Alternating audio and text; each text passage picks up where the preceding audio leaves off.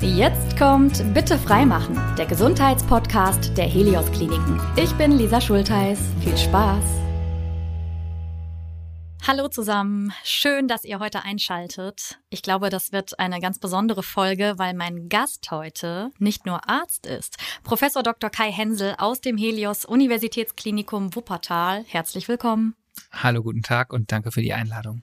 Sie sind dort nicht nur Direktor am Zentrum für Kinder- und Jugendmedizin, sondern Sie sind mit Ihrem Team auch für die Kinderklinik am Helios Klinikum Niederberg in Felber zuständig. Und, jetzt kommt das, was ich gerade angesprochen habe, Sie podcasten auch. Mhm. Ich mache tatsächlich einen Pädiatrie-Podcast, also einen Podcast über Kindergesundheit mhm. und Krankheit, gerichtet tatsächlich vor allem an Kinderbehandler, also Kinderärztinnen, Allgemeinmediziner, Anästhesisten, Chirurgen und so weiter, Pflegende, ein bisschen vielleicht auch an interessierte Eltern oder Familien. Also es gibt Folgen, da kann man auf jeden Fall mal reinhören. Mhm. Wie erkenne ich das kritisch kranke Kind? So ein Klassiker. Ja. Gehirnhautentzündung, Diabetes und alle möglichen Themen sozusagen, die sehr breit sind. Mhm. Aber es gibt sicher auch spezielle Folgen, Virushepatitis oder so, die sind, da geht es jetzt sehr genau um Laborwerte. Mhm. Das hat dann auch schon wirklich Facharztprüfungscharakter für, damit bereiten sich viele vor auf die Prüfung. Aber klar, interessierte oder betroffene Familien hören sich oft äh, die Folgen auch an zu der Diagnose, die sie jetzt vielleicht bekommen haben und können dann da einiges auch draus schließen. Ja, habe ich jetzt auf der Ebene auch noch gar nicht gehört und es klingt danach, als steckt da auf jeden Fall eine Menge Vorbereitung drin. Wenn Sie sagen, andere nutzen das, um sich für ihre Prüfung vorzubereiten. Das ist auf jeden Fall so. Das ist auch der offizielle Podcast unserer Fachgesellschaft, der Gesellschaft Pädiatrische Gastroenterologie und Ernährung. Und in dem Zuge haben wir das Glück, dass wir wirklich auch eine Vielzahl von Hörern, also wir nehmen jetzt, jetzt gerade auf im Mai 2023, da haben wir etwas über 180.000 Mal gehört mhm. in etwas mehr als einem Jahr. Cool. 20.000 pro Monat, die sich mhm. das anhören, Tendenz steigt und das hilft uns wiederum hochkarätige Gäste zu kriegen, denn die den Inhalt, ich bereite das vor als so Host zusammen mit einer Kollegin aus Düsseldorf. Mhm. Dann haben wir aber eben Experten und Expertinnen, die dann für ihr Thema zu dem Thema, was wir gerade haben, Sepsis, chronische Bauchschmerzen, alle möglichen verschiedenen Themen haben wir dann immer eben Expertinnen eingeladen, die dann über ihr Themenfeld sprechen. Ja, wie heißt der Podcast? Der Podcast heißt Die Expertise Piraten und die Idee ist, dass wir praktisch den Experten ihre Expertise klauen und die praktisch unter das Volk verteilen. Ja, genau. Schöner Gedanke und schöner Dreh. Ich habe natürlich auch äh, reingehört und finde es super, wie Sie mit Ihrer Kollegin da die Themen aufbereiten. Auch wenn ich natürlich dann eher Laie bin, weil es eben dann doch auch ein, ein Fachpodcast ist, aber ich fand es trotzdem sehr spannend und ich mag es auch, mir woanders Inspiration zu holen, weil man ist ja doch auch immer sehr in seinen eigenen Themenfeldern unterwegs. Ne? Wir haben heute natürlich auch einen Fokus. Deswegen starten wir jetzt auch mal direkt ins Thema rein. Es geht um Bauchschmerzen bei Kindern. Da sind Sie nämlich der heutige Experte. Und dazu gibt's auch eine Menge zu erzählen. Bauchschmerzen, würde ich sagen, sind ja erstmal so ein ganz, ganz allgemeines Symptom. Woher können sie denn alles kommen bei Kindern?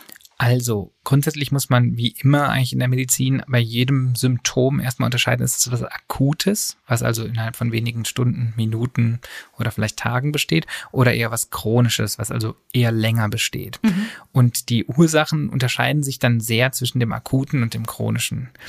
Das Akute, das sind oft ähm, Infektionen tatsächlich, das gehört zu den häufigsten Ursachen. Also ein Magen-Darm-Infekt mhm. ist das häufigste und das wiederum ist auch ganz häufig ein Virus.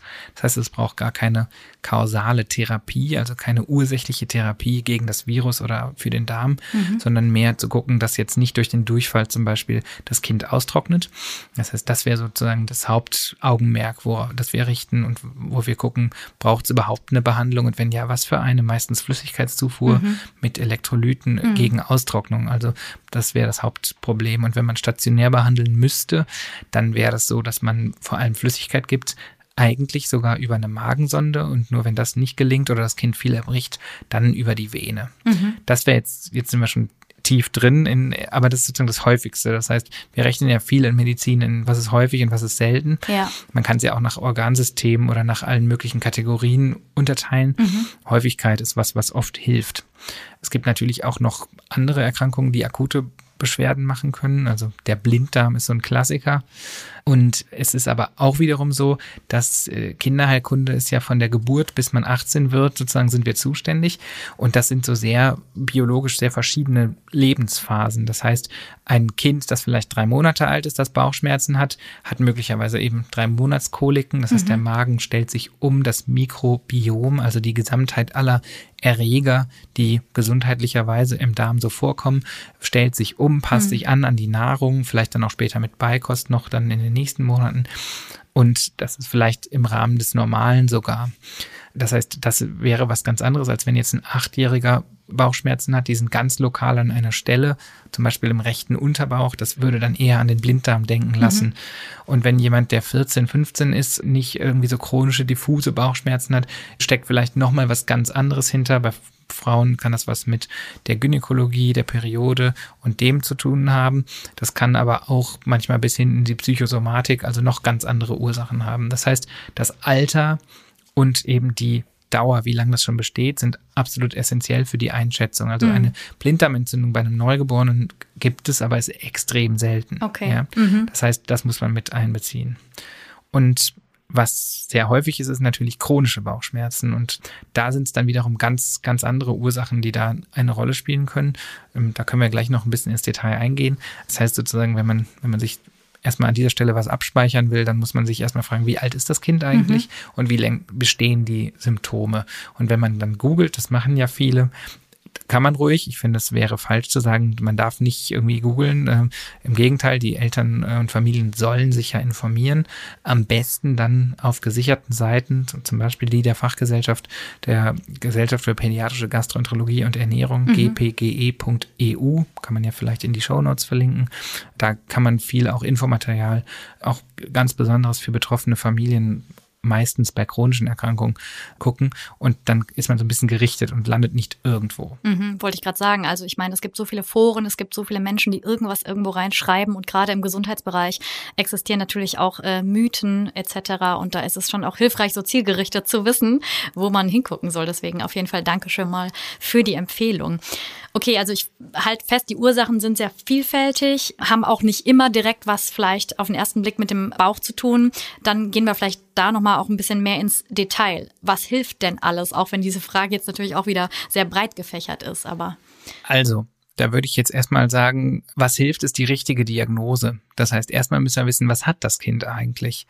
Und da muss man sich jetzt überlegen, ob man sich einen konkreten Fall überlegt, über den man jetzt spricht.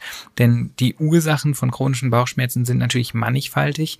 Und jemand, der zum Beispiel eine Zöliakie hat, also eine Glutenunverträglichkeit, gar nicht so selten, ungefähr ein Prozent der ähm, kaukasischen Bevölkerung hierzulande hat das. Mhm. Die oder der hat eine Systemerkrankung mit einer Reaktion auf einen Klebereiweißstoff im Gluten, was also im Weizen enthalten ist. Das heißt, da würde helfen, dass man die Diagnose schnell stellt mhm. und dass man ab dann lebenslang tatsächlich Gluten weglässt. Mhm. Jemand, der das nicht hat, der vielleicht aber sehr ähnliche Beschwerden hat, auch chronische Bauchschmerzen und es gibt dazu noch vielleicht einen Durchfall mit sogar Blut, hat vielleicht eine Colitis ulcerosa oder ein Morbus Crohn, also eine chronisch entzündliche mhm. Darmerkrankung. Mhm. Da wäre dann zur Diagnosesicherung noch mehr an Diagnostik sicher. Also mhm. das kann man nicht nur im Blut diagnostizieren. Da würde man noch Ultraschall machen und dann eine Endoskopie, also eine Magen- und Darmspiegelung. Mhm. Da würde man Biopsien entnehmen und dann würde man unter dem Mikroskop histologisch sichern die Diagnose und wüsste dann, okay, das ist jetzt eine zum Beispiel chronisch entzündliche Darmerkrankung. Ja. Und dann braucht man eine chronische Immuntherapie. Das heißt, da muss das Immunsystem unterdrückt werden. Okay, wow. Also es ist sehr vielschichtig und es ist natürlich auch, ja, wie so oft in der Medizin, sie arbeiten sich vor ne, und gucken, was sie ausschließen können und äh, welche Werte auch Aufschluss geben können. Absolut. Mhm es gibt aber auch, und das ist vielleicht wichtig zu sagen, hätte ich fast als erstes vielleicht als Beispiel nehmen sollen, bei ganz, ganz vielen Kindern können wir Stand Mai 2023 keine messbare körperliche Ursache feststellen. Mhm. Das heißt, wir haben Patienten, Familien mit einem hohen Leidensdruck, chronischen Beschwerden, oft über Monate bis Jahre. Und niemand, ich sage jetzt mal in Anführungsstrichen, findet was. Mhm. Und oft läuft das dann auf eine Diagnose, die landläufig sich als Reizdarmsyndrom, wenn das mit Durchfall noch einhergeht mhm. oder mit Verstopfung mhm. oder als sogenannte funktionelle Bauchschmerzen. Ein Terminus, der so ein bisschen unhandlich ist und für viele, wenn man das nicht richtig erklärt, sehr undankbar ist. Mhm. Übrigens die häufigste Ursache für chronische Bauchschmerzen bei Kindern. Das heißt, wir haben dann was, da alle Diagnostik, die ich mache, das Kind wächst, das gedeiht, es hat keinen blutigen Durchfall, es hat keine sogenannten Alarmsymptome, dass es nicht mehr sich entwickelt, keine Anämie, Blutarmut oder ähnliche Sachen. Mhm. Also wir können körperlich auf dem Papier ist nix. Ich sage das bewusst in Anführungszeichen, denn ja. die Kinder haben schon was. Mhm. Da ist auch das Mikrobiom anders, also die Stuhlzusammensetzung der Keime ist anders. Mhm. Wenn man ganz genau hinguckt, ist auch was mit Entzündungszellen im Darm, aber halt nicht so aggressiv, dass man das mit einem Immunmodulator oder einem Immuntherapeutikum in den Griff bekommen könnte. Mhm. Und man spricht da oft vom sogenannten biopsychosozialen Modell. Das heißt, das ist eine biologische Komponente. Mhm. Das heißt, der Stuhl ist verändert oder die haben auch ein anderes Schmerzempfinden. Der gleiche Reiz tut diesen Patienten sichtlich mehr weh und das ist gut auch okay. bei ähm, Studien basiert. Mhm. Und dann gibt es eine psychologische Komponente und eine soziale Komponente. Ab wann, weil Sie es jetzt gerade ein paar Mal erwähnt haben, sind Bauchschmerzen denn chronisch? Das ist ein bisschen Definitionssache. Oft spricht man von mehr als sechs Wochen oder acht Wochen und je nach Literatur auch von mehr als drei Monaten. Mhm. Sicherlich sollte es mehr als ja, sechs bis acht Wochen, würde ich sagen, sollte es schon bestanden haben. Was auch sehr häufig ist übrigens, ist, dass man einen Infekt hat. Das kann ein Magen-Darm-Infekt sein, das kann auch eine Lungenentzündung sein. Mhm. Und dann wird das vielleicht mit einem Antibiotikum behandelt. Mhm. Und was wir wissen, das Antibiotikum tötet Keime, nicht nur in der Lunge, sondern vor allem auch im Darm, wenn ich das oral gebe vor allem. Mhm. Also wenn das geschluckt wird, was ja das Normale ist. Ja. Und dann hat man eine krasse Veränderung der mhm. Keimzusammensetzung eine im Disbalance Darm. sozusagen. Genau, mhm. eine Dysbiose nennen wir das, mhm. wenn das Mikrobiom sich sozusagen verschiebt. Mhm. Und das mit oder ohne Antibiotikum kann dann zu einem sogenannten postenteritischen Malabsorptionssyndrom führen. Postenteritisch heißt also nach einem Infekt, nach einem Magen-Darm-Infekt, mhm. hat man dann die Situation, dass die intestinale Homöostase, also das Gleichgewicht im Darm ist gestört mhm. und der Darm kann die Nahrungsmittel nicht richtig aufnehmen und es führt zu einer Art Durchfallsituation, mhm. oft mit chronischen Bauchschmerzen mhm. und es geht ein Infekt voran. Und dann ist es eigentlich nicht zwingend erstmal chronisch, wird aber dann oft chronisch. Mhm.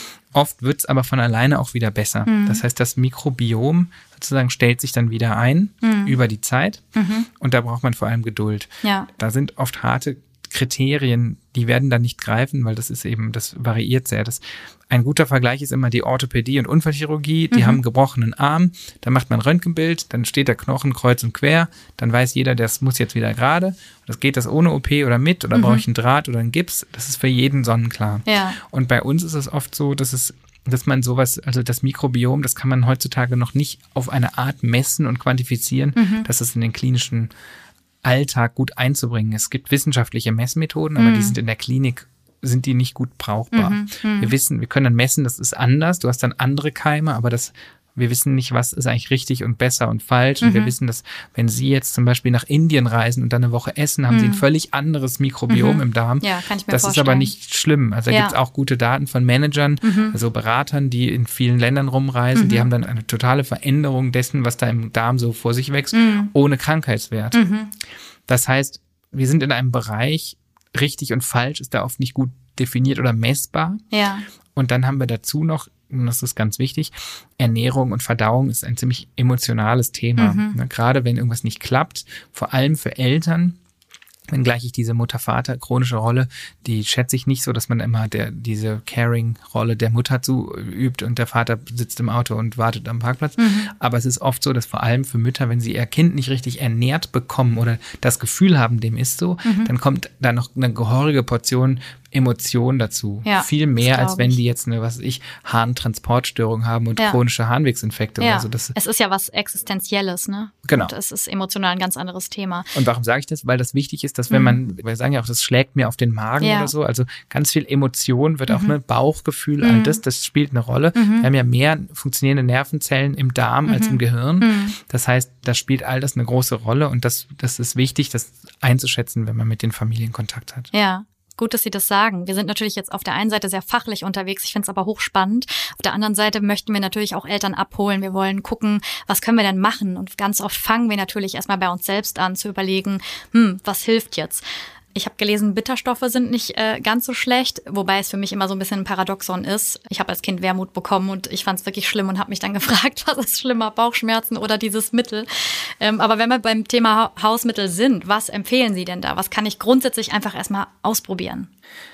Also, da muss man sich jetzt wieder fragen, um was geht es? Also was ist das Problem? Und klar, ich bin mir sicher, dass es eine ganze Reihe von, von Maßnahmen gibt, die man so machen kann und die, die haben einen Wert oder nicht um das wissenschaftlich solide zu beantworten, müssten wir jetzt wissen, über was wir sprechen. Haben wir eine Diagnose oder nicht? Also ist es ein kleines Kind, ist es ein großes Kind? Ist es voll ernährt? Ist es irgendwie besonders ernährt oder gar noch gestillt? Also das ist eine sehr, sehr offene Frage. Was hilft und was hilft nicht bei Bauchschmerzen? Ich würde sagen, es hilft vor allem, sich gut Gedanken zu machen, was eigentlich das Problem ist.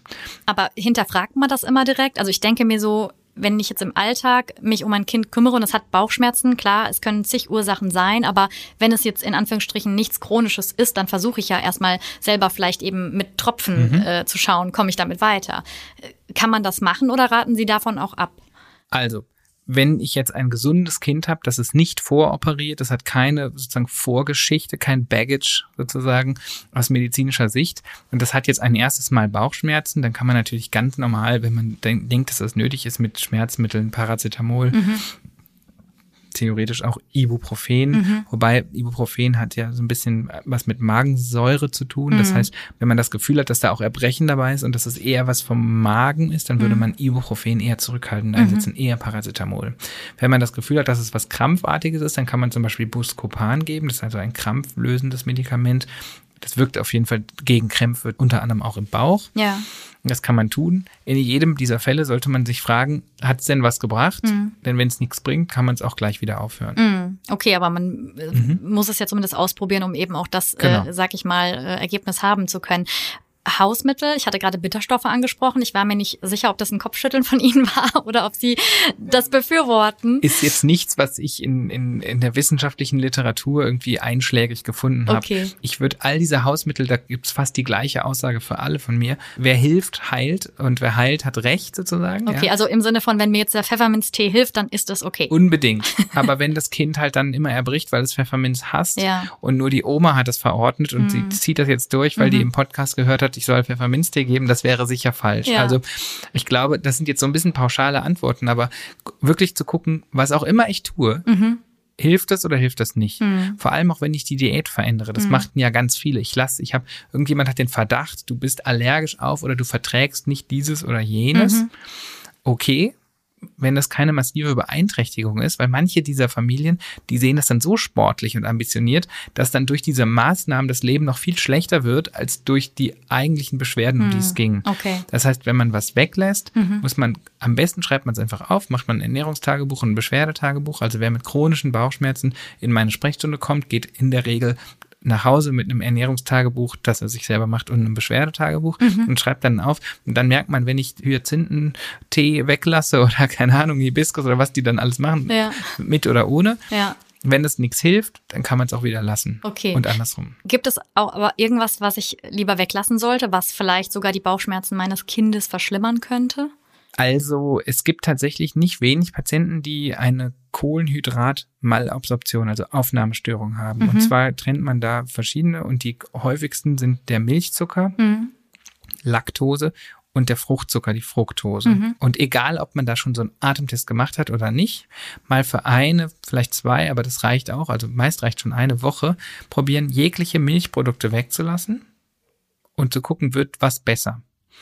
Wenn es nicht besser wird und du hast es gut durchgezogen, und das ist nicht nur, nicht Laktose, nicht Milchzucker, mhm. sondern auch das Protein. Also wirklich alle Milchgeschichten wird, sollte man dann mal weglassen für eine Woche. Mhm. Und wenn man merkt, darunter wird's besser, mhm. dann ist gut. Okay. Wenn es nicht besser wird, dann all you can eat und drink sozusagen, dann wäre das kein Problem. Mhm. Denn auf keinen Fall, weil irgendwer mal was in, in den Ring geworfen hat, muss man jetzt aufhören. Mhm. Und bei Fruchtzucker, Fructose ist das so ähnlich. Bei Fructose ist es allerdings so, Fructose ist fast überall drin. Deswegen ist es ganz schwer, das völlig wegzulassen. Aber da würde es reichen, das zu reduzieren. Da kann man einfach mal googeln, wo ist viel Fructose drin oder Fruchtzucker. Dann findet man schnell so Tabellen. Mhm. Und auch in so Burgersoßen und Salatdressings, also an Stellen, wo man es nicht erwartet. Also so ein, so ein großer Burger von, von Burger King oder McDonalds hat viel Fructose drin, obwohl mhm. ich das jetzt nicht als klassische Frucht äh, werten Vermuten würde. würde ne? Genau. Aber das ist ja in der Lebensmittelindustrie oft so. Ne? Ketchup oder ja. so.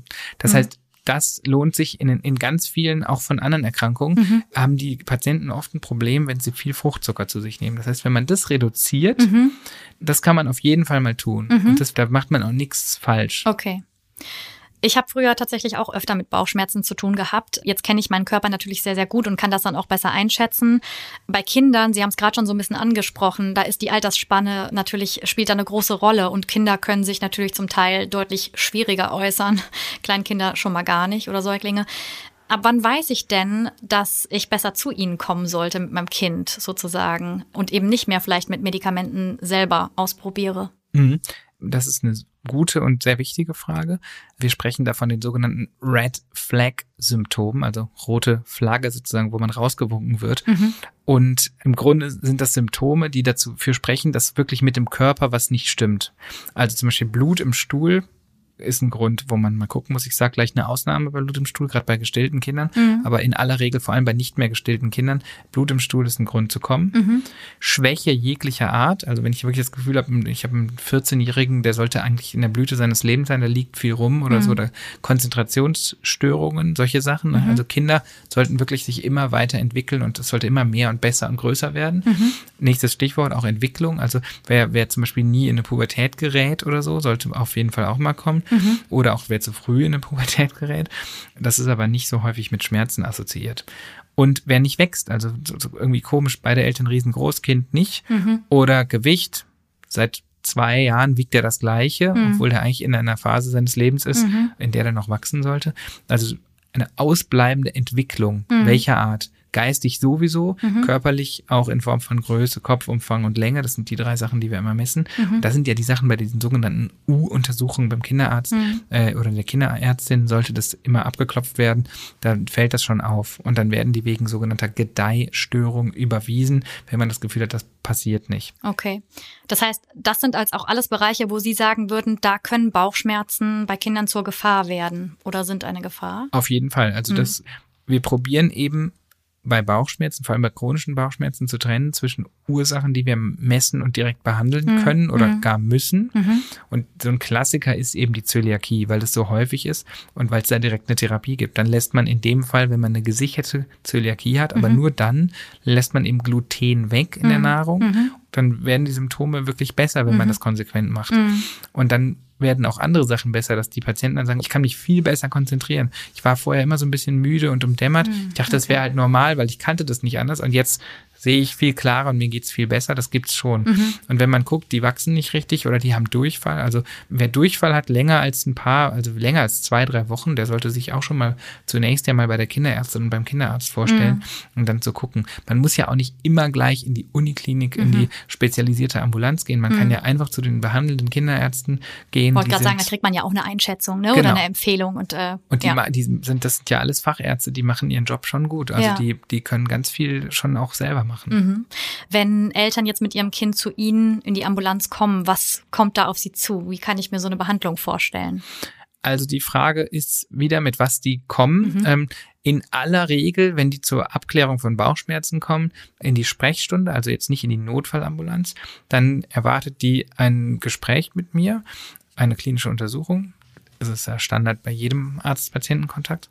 Ganz kurz, was gehört da dazu? Auch sowas wie Blut abnehmen, weil das macht Kindern ja schon auch durchaus mal ein bisschen Angst. So, das ne? kommt als nächstes. Also mhm. wenn man das Gefühl hat, okay, ich, es reicht nicht, das Kind mit meinen Händen und Stethoskop, Ohren und so weiter zu untersuchen mhm. und Augen, sondern ich muss das jetzt sozusagen, ich brauche noch mehr. Dann wäre der nächste Schritt ein Ultraschall und, und oder eine Labordiagnostik, also eine Blutabnahme. Mhm. Da machen, schauen wir schon, dass wir das natürlich nur machen, wenn wir das unbedingt müssen Und alles, was schon mal abgenommen wurde, wenn der niedergelassene Kollege oder Kollegin schon mal abgenommen hat, dann würden wir nicht die gleichen Werte einfach nochmal, weil das muss jetzt bei uns auch sein, aus vielen Gründen. Ne? Für, für das Kind ist es nicht schön, für die Familien. Manchmal ist es aber so, dass halt noch das eine oder das andere jetzt weiterführende Diagnostik, die Kinder wurden ja zu uns geschickt, damit die dann auch am Ende mit einer klaren Diagnose wieder gehen. Mhm. Dafür wollen wir ja auch stehen, das mhm. wollen wir auch ausstrahlen und zeigen und dann will man auch da nichts übrig lassen. Aber es gibt es auch, wenn das Kind wenn die alt genug ist, fünf, sechs, sieben oder so, und einfach sagt, ich mache da jetzt nicht mit, ähm, dann würde ich einfach wie immer, Pädiatrie ist sehr pragmatisch. Das heißt, wir gucken uns die, die Familien und alles an und dann bespreche ich auch mit der Mutter und sage, pass auf, ich halte es zwar für unwahrscheinlich, dass da jetzt noch was rauskäme, aber zur Vervollständigung würde jetzt noch dieses und jenes dazugehören. Mhm. Das Kind sagt, ich möchte nicht. Mhm. Ich finde, dass äh, man kann es verantworten, das jetzt nicht zu machen, aber mhm. sie brauchen es für den Hinterkopf. Mhm. Steht dann im Arztbrief auch drin.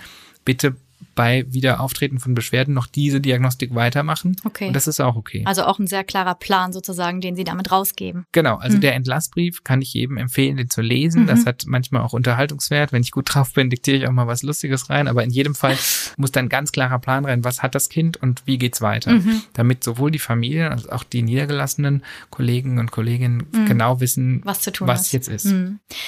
Wir haben schon zwei Podcast-Episoden, in denen wir auch über Bauchschmerzen sprechen. Die möchte ich euch übrigens, die ihr gerade zuhört, an dieser Stelle ans Herz legen. Eine Folge heißt Das Bauchgefühl und in der anderen sprechen wir mehr über Sodbrennen. Bei beiden liegt aber auch der Fokus auf den Erwachsenen. Deswegen vielleicht hier auch nochmal so der Perspektivwechsel. Welche Unterschiede gibt's denn, also wenn es um Bauchschmerzen geht, zwischen Kindern, Jugendlichen und Erwachsenen? Mhm. Das ist eine, vielleicht die wichtigste Frage, denn das könnten Sie auch als Soundbite direkt vorne dran schneiden. Kinder sind keine kleinen Erwachsenen. Das heißt, bei Kindern ist es nicht wie bei Erwachsenen nur in kleiner oder anders, sondern es ist ganz, ganz anders. Und das muss man sagen. Zum Beispiel Reflux, also Sodbrennen, das ist nicht so häufig wie bei Erwachsenen. Und das kann ich aus der Anamnese, also aus der Fallgeschichte, ganz gut rausarbeiten, ob das überhaupt besteht oder nicht. Mhm. Ich muss es oft gar nicht behandeln und auch gar nicht therapeutisch behandeln. Ja, das heißt, das ist ganz wichtig. Habe ich einen GÖR, einen gastroösophagealen Reflux, oder ein GÖRD, eine gastroösophageale Refluxerkrankung oder Disease. Und das macht einen großen Unterschied. Ja, also in vielen Fällen ist da gar kein Krankheitswert. Wenn da keine Blutarmut besteht und es gibt keine klassischen Triggerfaktoren oder so, mhm. dann kann das physiologisch sein, dass da ein bisschen was hochkommt und das Kind das wieder runterschluckt und alles ist gut. Mhm. Und dann muss man da nicht so ein Hai, so ein Bohai drum machen, wie das andere oft machen. Und okay. Also immer wieder bei allem gilt sozusagen, hat ein Symptom, das dir gerade mhm. angebracht wird, mhm. wirklich einen Krankheitswert. Okay. Und natürlich eben, wie Sie gerade sagten, das Individuum betrachten. Ne? Genau. So. Mhm. Sie haben vorhin ganz kurz Koliken bei Säuglingen angesprochen. Ich kenne das eben von befreundeten Paaren, wo eben das Baby das durchaus hatte. Und ich muss gestehen, meine Freundin ja, die tun mir immer sehr leid. Ich habe das Gefühl, man ist da sehr hilflos, so ein schreiendes Baby. Man weiß vielleicht, es hat Koliken, aber was würden Sie denn da, wenn es das dann gibt, als Erstempfehlung rausgeben, wenn mein Baby Koliken hat? Also, da gibt es nicht so richtig viel bewiesene Therapien und wieder wir Schulmediziner, wir empfehlen ja vor allem Sachen, die, die nachweislich auch einen Erfolg gebracht haben. Mhm. Warum sage ich das so pauschalisiert? wenn wir was empfehlen, dann sollen sich die Familien auch darauf verlassen können, das hat Hand und Fuß, das mhm. ist wissenschaftlich bewiesen mhm. und das soll auch so sein. Mhm. Und Saab Simplex kann versucht werden. Das sind so Tropfen. Das können auch sowohl die Niedergelassenen bekommen. Das kann man über die Apotheke bekommen. Es gibt so Kümmelzäpfchen. Das wird mal versucht. Wieder bei allem würde ich sagen, wenn es hilft, ist es gut. Und wenn es nicht hilft, würde ich es weglassen. Mhm. Manche, gerade Hebammen und Kinderkrankenschwestern, können so, so Bauchmassagen, ähm, man sagt dann oft im, ja genau, im, Im Uhrzeigersinn, genau. ob man da wirklich den Darm, sozusagen, ob man da wirklich was massiert, mhm. ob das, für wen das wirklich am besten ist, mhm. für den, der es macht oder für den Patient, das weiß ich jetzt nicht. Ja, wer weiß, vielleicht springt die Energie da auch über. Das ist ja auch nochmal ein Thema. Ne? Und ich würde das auch nicht absprechen ja. wollen. Also es gilt wie immer, wenn man hilft, mhm. dann ist es gut. Mhm wenn man das Gefühl hat, das hilft nicht, dann muss man auch nicht 28 Kümmelzäpfchen da irgendwie pro Woche versenken, mhm. sondern dann muss man auch einfach sagen, dass diese Maßnahme hat jetzt hier nichts gebracht, ja. weil das ist schon ein, ein hoher medizinischer Grundsatz. Mhm. Primum non nocere, also zuallererst mal nicht schaden. Mhm. Das ist eine jegliche Maßnahme, die wir machen, sollte nicht schaden. Mhm. So ein Fliegergriff, wo man das Kind so in Bauchlage mhm. vor sich her schuckelt, mhm. ähm, hilft ganz gut, kann ich sagen, bei meinen eigenen hat das immer ganz gut geholfen. Und ja, manche liegen auch lieber auf der einen als auf der anderen Seite. Also Also einfach ausprobieren auch, ne? Immer wieder probieren. Mhm. Wir sind unglaubliche Pragmatisten und man muss äh, immer gucken, was hilft und was hilft, kann man machen und was mhm. nicht, das sollte man dann auch wieder lassen. Mhm. Nochmal kurz vielleicht die Helios-Häuser angesprochen. Es gibt zwischen Felbert und Wuppertal ein Cluster. Können Sie da kurz was zu sagen in Ihrem Fachbereich? Mhm. Also es gibt ja eine Reihe von großen und kleinen Krankenhäusern in, in unserem Helios-Konzern und da ist es so, dass wir jetzt das Team aus Wuppertal unterstützt das Team in, in Niederberg. Das heißt, da sind die Ärzte hier eingestellt und dort eingesetzt und mhm. die Jüngeren rotieren auch, sodass auch der Wissensaustausch sozusagen zusammenwächst. Und wir machen das so, dass wenn Patienten zum Beispiel vom Kollektiv, der Patient eher in die andere Klinik gehört, dass dann auch eine Verlegung angeboten werden kann. Das heißt, da gibt es einen engen fachlichen Austausch mhm. auch. Okay. Sie selbst waren in den vergangenen Jahren nicht nur in Deutschland unterwegs, Sie haben auch Erfahrungen im Ausland äh, gesammelt, unter anderem in Cambridge und auch an der Harvard Medical School in den USA. Was würden Sie so sagen, können wir uns von anderen Ländern abschauen? Oder was hat Sie da bereichert, als Sie dort waren? Also in beiden Fällen, also in Cambridge waren es über 50, 60 Oberärzte nur für Kinderheilkunde, also wirklich sehr, sehr viele. Und in Boston waren es über, über 300 sogar, also mhm. ein, ein riesiges Team. Und das ist natürlich schon der Zenit der sozusagen der Levelbildung. Also man ist im höchsten Maße subspezialisiert. Also für Gastroenterologie waren da weit über 50, Kindergastronomie 50 Oberärzte. Und dann war der eine nur für entzündliche Erkrankungen, der andere nur für die Leber und der nächste nur für Ernährung mhm. und parentale Also viel Ernährung. spezifischer. Genau. Ja. Mhm. Und das ist einfach anders als das System in Deutschland ist. Es mhm. gibt natürlich den Luxus, dass man dann in einer totalen Nische unterwegs ist und mhm. sich dann wirklich eingräbt. Man ist totaler Fachmann, aber man muss halt auch für alles außerhalb seiner Nische fragen. Das heißt, in Deutschland ist ja der Anspruch an die Ärzte oft, du, es gibt ja nicht 50 Ärzte, sondern drei oder fünf oder zehn oder sowas. Das heißt, man muss viel mehr Allrounder sein mhm. und gleichzeitig ist der Wissenszuwachs sehr hoch. Das heißt, jedes Jahr viele Millionen an neuen Publikationen. Insofern, da muss man irgendwie nachkommen. Ich glaube, wir können schon stolz auf uns sein, was wir hier in Deutschland so leisten. Sozusagen Patienten behandelt pro Kopf, pro Zeit mhm. ist sicher höher. Aber klar, die fachliche Expertise, gerade akademisch auch, das war in Cambridge natürlich schon toll, das, das Teaching und das, die Kommunikationskultur, die ich mir auch sehr zu eigen und mitgebracht habe. Also die Kommunikation auf Augenhöhe, auch tatsächlich auf Augenhöhe. Also wenn ein Patient liegt, dann knie ich daneben oder sitze daneben, dass man klar auf Augenhöhe ist. Mhm. Das spielt schon eine große Rolle und auch im Team Fehlerkultur, sowohl in meinem Podcast als auch in unserer Klinik. Wir sprechen jede Woche ganz konkret über Fehler und mhm. jeder ist reihum dran und muss mhm. einen Fehler teilen. Mhm. Es muss ganz auch um normal das einfach sein. zu normalisieren sozusagen. Ganz genau. Ja. Es muss ganz normal sein, dass man Fehler macht und dass, dass darüber gesprochen werden kann, dass der konkrete Fehler nicht wiederholt wird mhm. und anders, dass wir auch merken, okay, mein Chef hat kein Problem zu sagen, ich habe da letzte Woche was falsch gemacht, also mhm. kann ich das auch. Mhm. Einfach im Rahmen der Intensivierung, der Verbesserung der Kommunikation. Es ist so vielschichtig. Ich habe Lust, noch eine Stunde mit Ihnen zu quatschen, aber ich glaube, die Zeit rennt uns langsam davon. Deswegen an dieser Stelle vielen herzlichen Dank für dieses schöne Gespräch. Hat mir sehr viel Spaß gemacht, mich mit Ihnen zu unterhalten und ich habe heute auf jeden Fall auch wieder ja einiges mitnehmen können. Professor Dr. Kai Hensel, Leiter des Zentrums für Kinder- und Jugendmedizin. Danke sehr. Ich hoffe sehr, euch hat die Folge gefallen. Wir freuen uns natürlich auch über euer Feedback auf dem Podcast-Kanal, falls ihr uns bewerten möchtet. Danke fürs Zuhören heute. Seid auch gerne das nächste Mal mit dabei. Ich spreche mit einem Experten über die Physiotherapie. Die gibt es nämlich nicht nur ambulant, sondern natürlich auch bei uns in den Helios-Häusern. Was genau wir da anbieten und für wen das in Frage kommt, hört ihr dann gerne hier an gleicher Stelle. Bleibt gesund und bis ganz bald. Das war Bitte freimachen, der Gesundheitspodcast der Helios Kliniken.